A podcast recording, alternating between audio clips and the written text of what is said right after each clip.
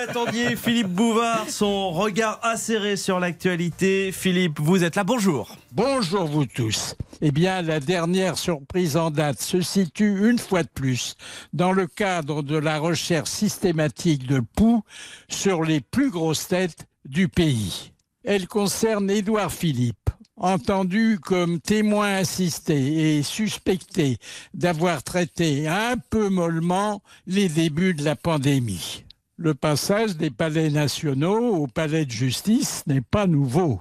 En 1940 déjà, De Gaulle fut condamné à quatre ans de prison ferme et à 100 francs, oui je dis bien 100 francs, d'amende après avoir lancé son fameux appel à la résistance.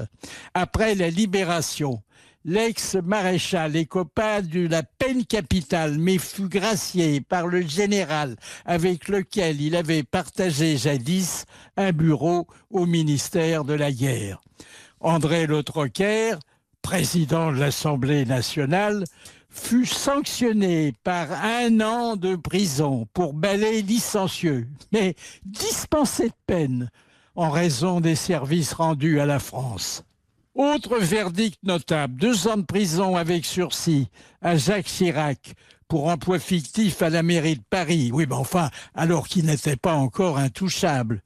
Les premiers ministres n'ont jamais été oubliés. Cinq ans de prison, dont deux enfermes, 375 000 euros d'amende et une décennie d'inégibilité à François Fillon pour n'avoir pas assez surveillé le travail de son épouse. 14 mois avec sursis à Alain Juppé pour prise illégale d'intérêt.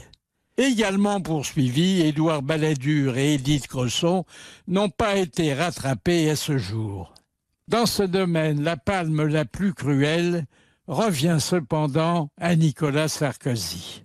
Un an de prison dans l'affaire Big Malion trois ans de prison, dont deux enfermes avec détention à domicile sous surveillance électronique, pour écoute téléphonique et trafic d'influence. Et puis ça n'est pas fini, car il reste des dossiers relatifs au financement russe et libyen. Cette accumulation de vilénie semble d'abord et surtout destinée à flétrir la fine fleur de la nation.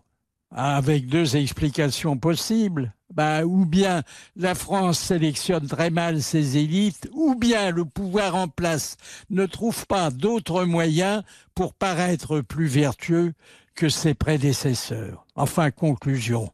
En dénigrant sans cesse son passé, la Ve République compromet son avenir puisque elle interdit le retour des anciens qui, grâce à leur expérience des jours les plus difficiles, rétablirait peut-être, peut-être la situation.